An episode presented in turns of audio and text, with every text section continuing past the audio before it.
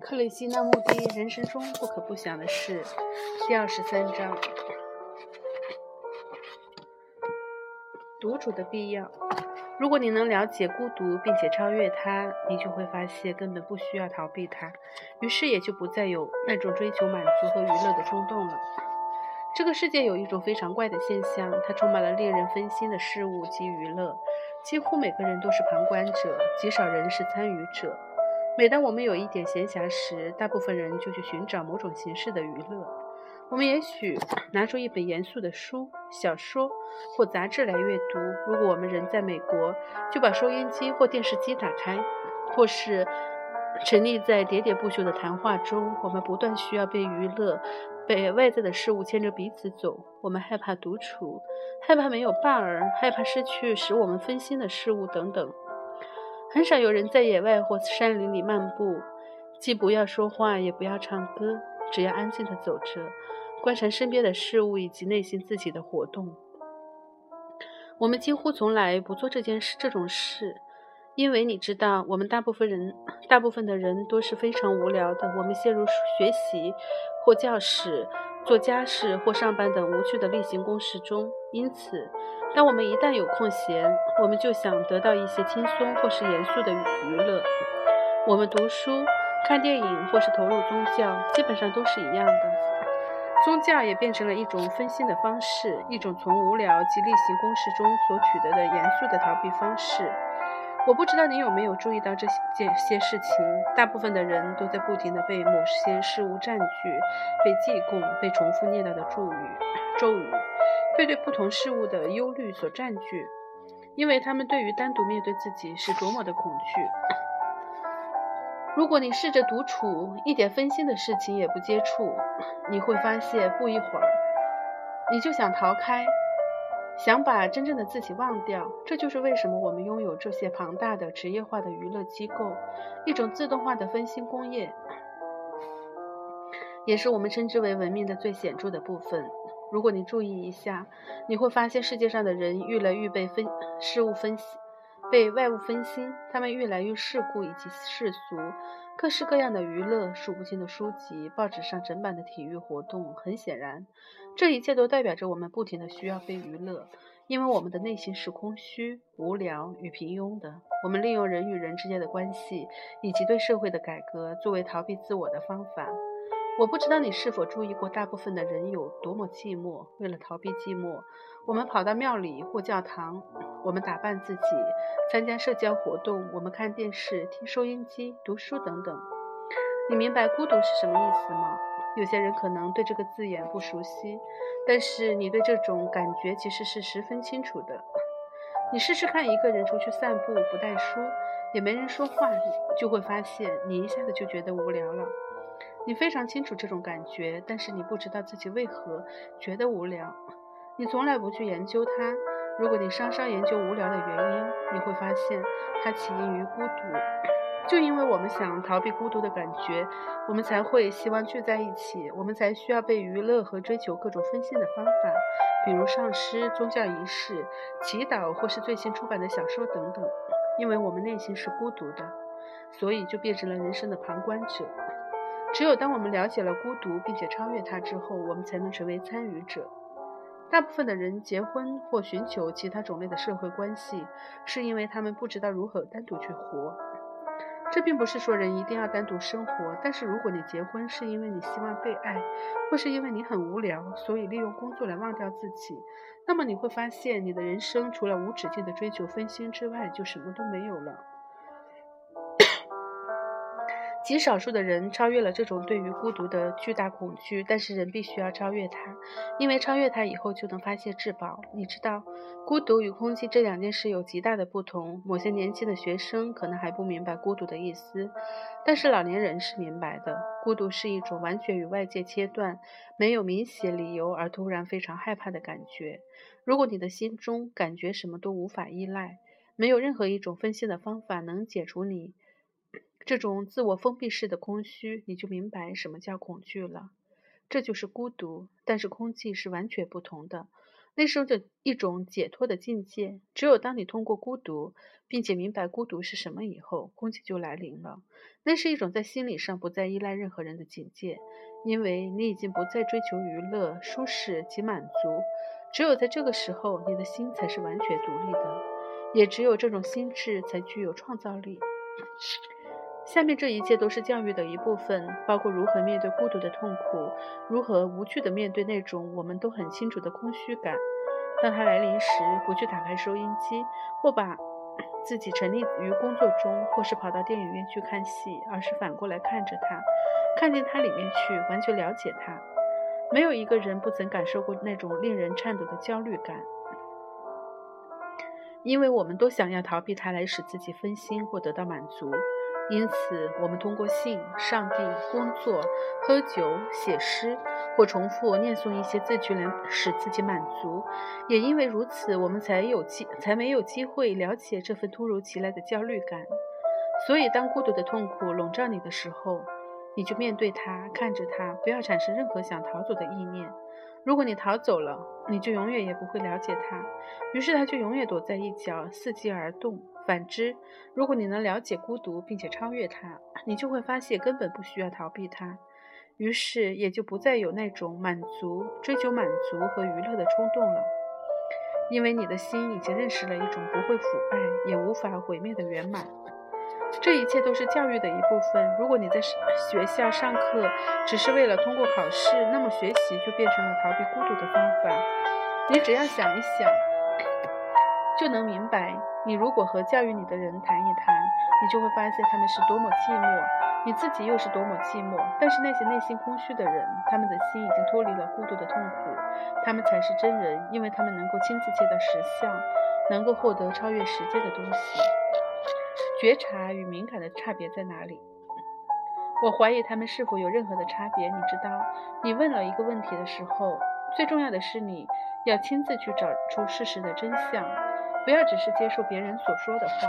所以，让我们一起来弄清楚觉察到底是什么意思。你看见一个可爱的树，它的树叶在雨后闪闪发光。你看见阳光照在水面，也照在鸟儿银灰色的羽毛上。你看见背负着重。我进城的乡下人也听见他们的笑声，你听见狗叫声，或是小羊在呼唤母亲。这一切都是觉察，你对身边事物的觉察，不是吗？让我们再深入一点讨论。你注意到自己与身边的人事之间的关系，你对某间屋子或道路的看法，你观察自己对别人说话的反应，以及自己的心如何一直在评估、判断、比较或责难。这一切也是觉察的一部分。觉察始于表面的层次，然后会越来越深入。但是我们大部分人对事物的觉察，在这一某一个点就停止了。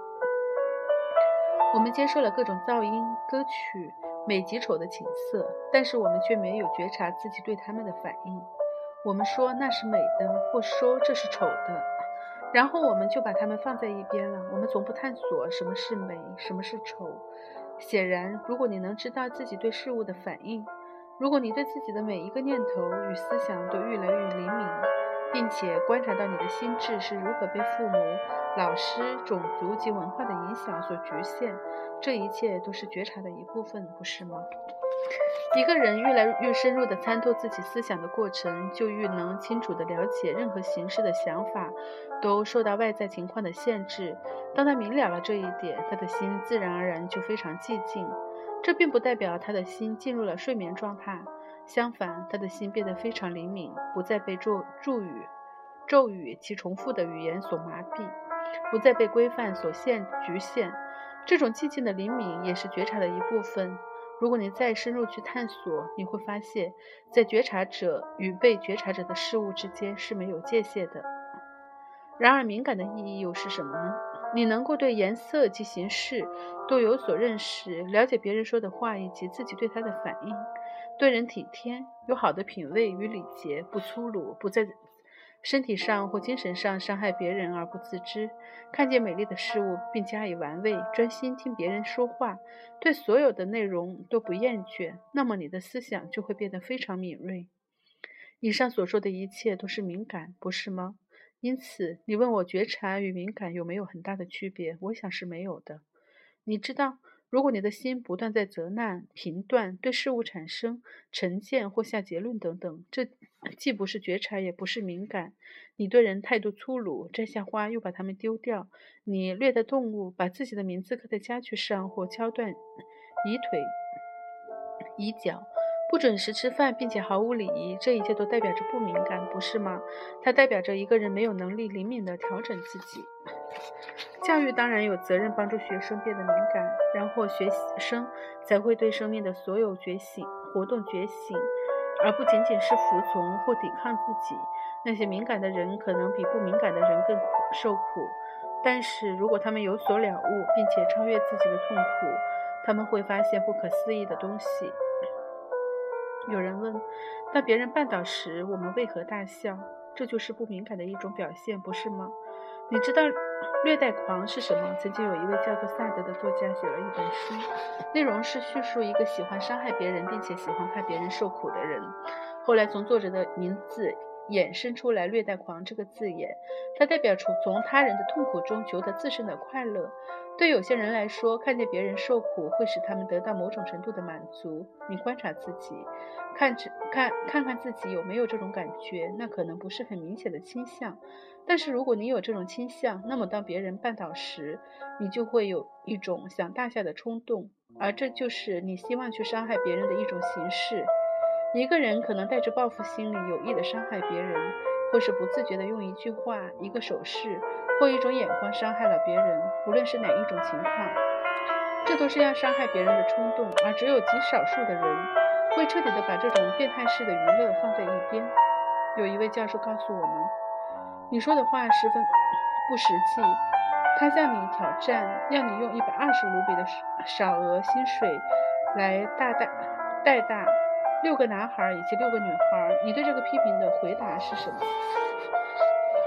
首先，如果我只有一百二十卢比的薪水，我不会企图去养育六个男孩及六个女孩。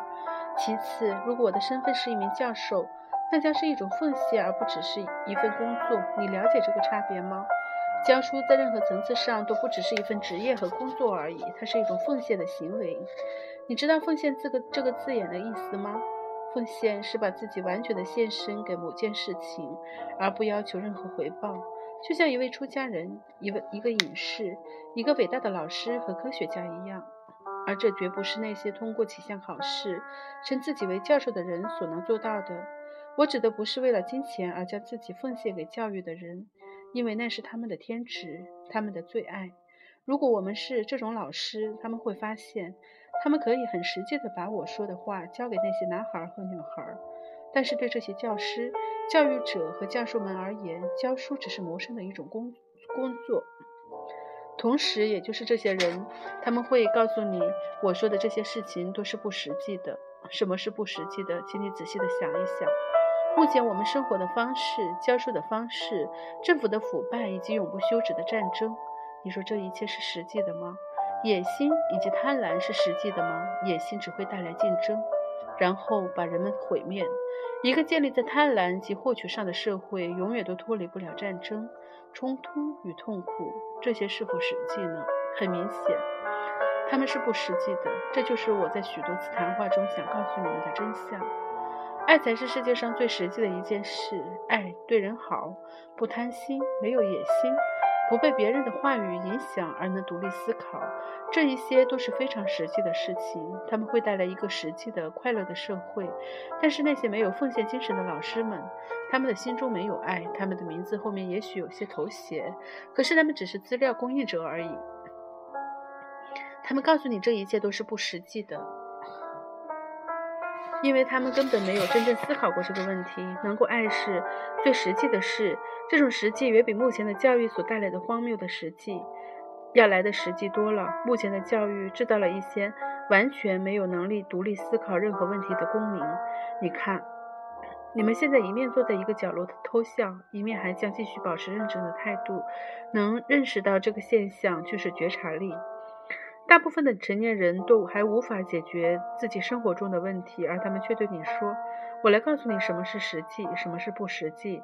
教育是一种伟大、最伟大的天职，虽然目前它是最被轻视。教书是最高的、最神圣的一种召唤。但是老师必须完全的奉献，他必须把自己完全交出来，他必须用自己的心来教书，用他的整个人来教书。从这份奉献中，有许多事才可能实现。我们一面受教育，一面又被现代生活的奢侈所腐化。那么，教育到底有什么好处？我恐怕你用错了字眼。一个人必须拥有使生活舒适的某些设备，不是吗？如果你一个人安静地坐在屋子里，如果屋子干净又整洁，不是很好吗？即使里面只有一个垫子，没有一点家具，它仍然应该有良好的比例及大小适中的窗户。如果窗里有一幅画，它也该是一幅可爱的画；如果花瓶里有一朵花，它也应该反映出主人的气质与品味。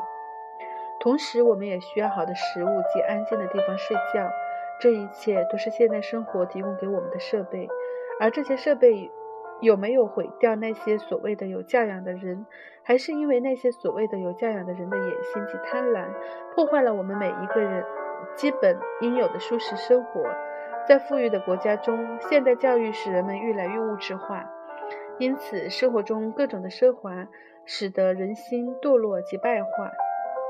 而比如像印度这样的穷困的国家，它的教育也没有鼓励人们去创造全新的文化，没有帮助你得到革新的能力。我曾经解释过我对革新的看法，它不是丢掉炸弹或磨砂之类的，采用这种。暴力手段的人不是革新者。一个真正的革新者是能摆脱所有的诱导和观念，并且不被社会的集体意愿所缠缚的人。然而，你所受的教育并没有帮助你成为如此的革新者，相反，他却教导你去服从，或是把旧有的事物改革一下就算了。因此，是你所谓的教育，而不是现代化生活的奢华，使你腐化。你为什么不能拥有汽车和良好的道路？但是你知道，现在的技术和发明都用在战争和娱乐上了，而这些都是自我逃避的方法。因此，人心才会在这些小设备中迷失。现在教育已经变成了学习如何使用小设备了。那些帮助你煮饭、清洁、烫衣服、计算数字、数字以及生活。其他生活药物的机械化的用品，这些用品使你不必担心生活中的杂物。你本来就应该有这些东西，不是要你在这些设备中迷失，而是帮助你得到更多的自由，来做一些完全不同的事。我的皮肤非常黑，黑，而大部分的人都喜欢白一点的皮肤。我要如何才能得到别人的赞美呢？我相信你可以找到一些特别的化妆品，使你的皮肤看起来白一点。但是这就能解决你的问题吗？你仍然想被人赞美，想在社会上获得名望、地位和权威，而在追求赞美的过程中，在努力获取名望的过程中，永远隐藏着哀伤。